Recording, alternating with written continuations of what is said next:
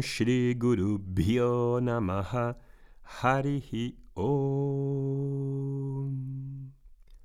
Muy buenos días a todos, Namaste, espero que estéis bien.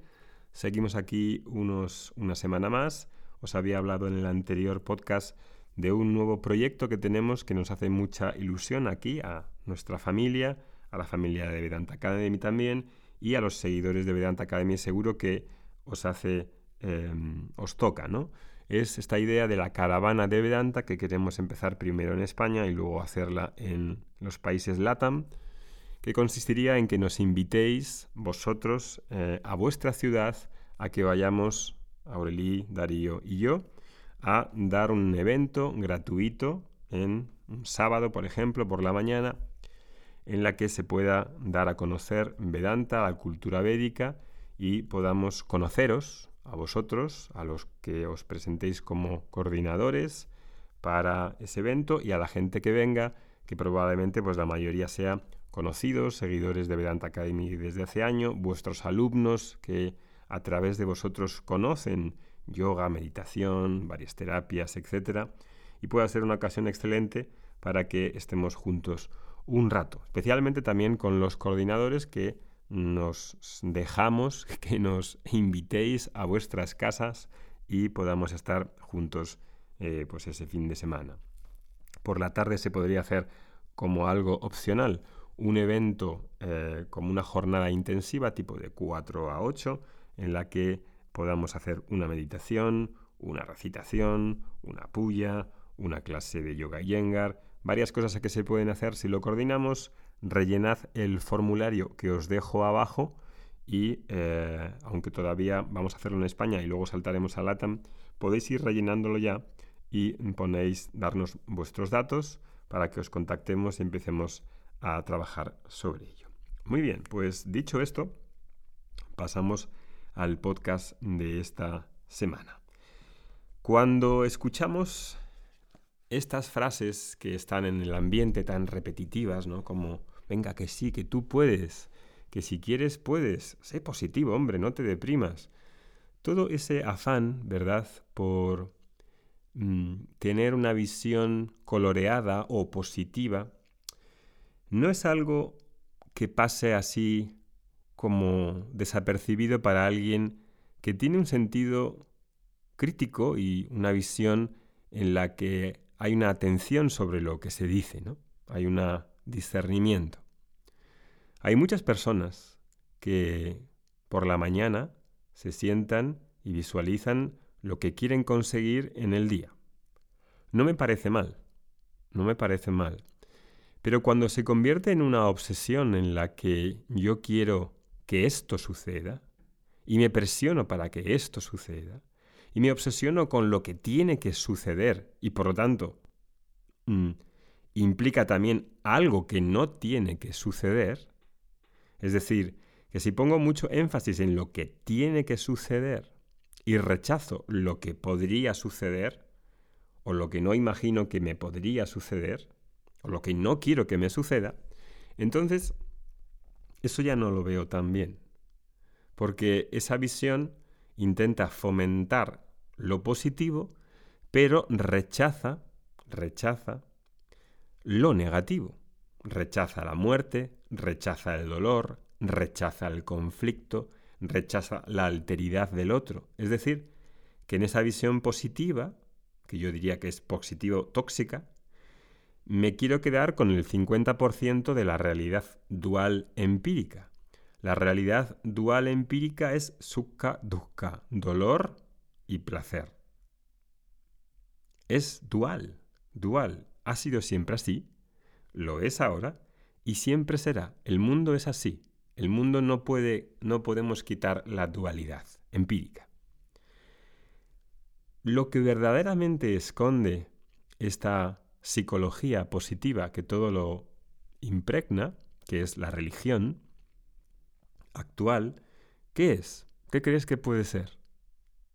Bueno, yo creo que en realidad lo que esconde el tener que estar rechazando y haciendo todo positivo, lo que esconde en realidad, y no es por ser negativo, lo que esconde en realidad es un gran miedo a la vida, al dolor especialmente, a todo lo que tiene que ver con la expresión de lo negativo.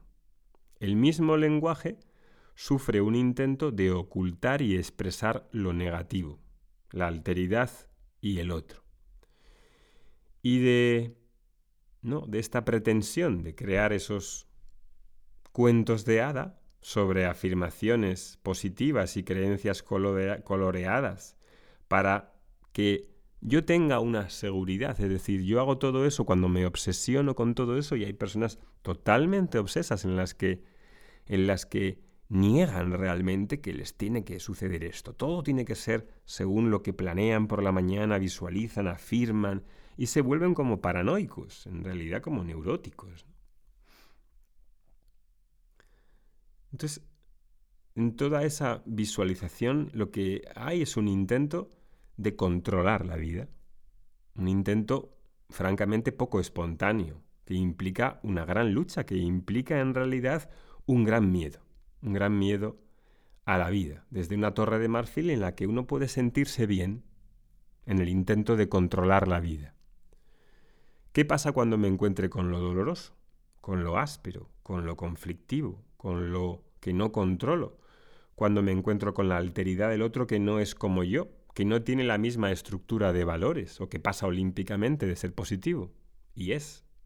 ¿Qué pasa cuando me encuentro con alguien que no es así? Pues que con eso me voy a encontrar. Si yo creo que no existe el dolor, no existe la muerte, no existe esa alteridad, entonces ¿en qué estoy creyendo? Estoy creyendo en un cuento de hadas, que además no, no, no viene bien, no me hace vivir una vida tal y como es. Entonces la autoayuda en realidad lo que hace es dividirnos más a base de una polarización, una polarización constante. ¿En qué consiste esa polarización? Bueno, en categorizar todo, empezando con esto de me gusta y no me gusta. Lo hemos visto y lo vemos en las redes sociales que se han dado cuenta que ese elemento de polarización es muy útil, ¿no? Si te gusta lo que dice el vecino, en la red social me gusta, si no, no me gusta. Iconcito emoticoncito de la risa o el cabreado, ¿no? Y así empiezo a categorizar esa mentalidad de like mm, la traslado a todos los ámbitos de la vida. Me gusta viajar, odio mi ciudad. Me gusta ver esta serie, la otra es horrorosa. Me gusta este trabajo, este otro lo odio. Me gustan estas tareas, las otras me sacan de quicio. Esta persona me encanta, esta otra no. Esta es muy buena, la otra es aburridísima. Me gusta esta comida, la otra la odio. Me gusta este sitio, este otro no. Este constante etiquetado y esta constante me gusta, no me gusta es muy cansado, muy cansado, porque implica además una correspondiente manipulación de la mente para que esté intentando controlar todos los eventos para que coincida con lo que me gusta y evite lo que no me gusta. Esa, ese intento, esa energía que se me va ahí, es una energía que es polarizante, en la que no hay una paz, en la que no hay serenidad. Es lo contrario de la serenidad.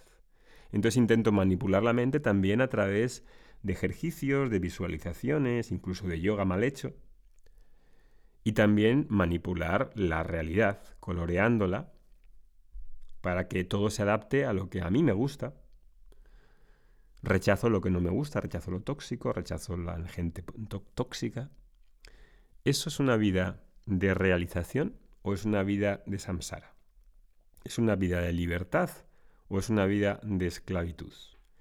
Los ragaduesas, es decir, los likes y dislikes, los apegos y las aversiones, ¿eso es una vida de libertad o una vida de esclavitud?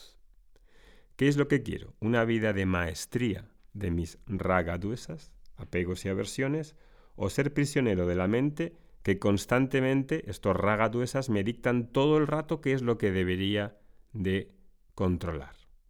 Bueno, pues esto es lo que os planteo, ¿no? Creo que es una gran hipocresía y que vivir así es como vivir en un manicomio.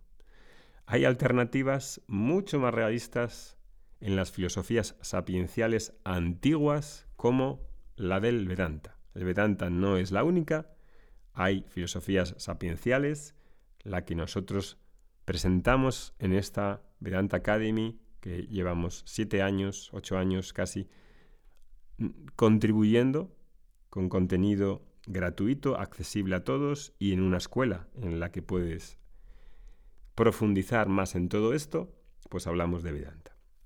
Para terminar, en el capítulo 2 de la Bhagavad Gita, verso 38, dice, considerando el placer y el dolor, la ganancia y la pérdida, la victoria y la derrota como iguales, prepárate para la batalla, Arjuna.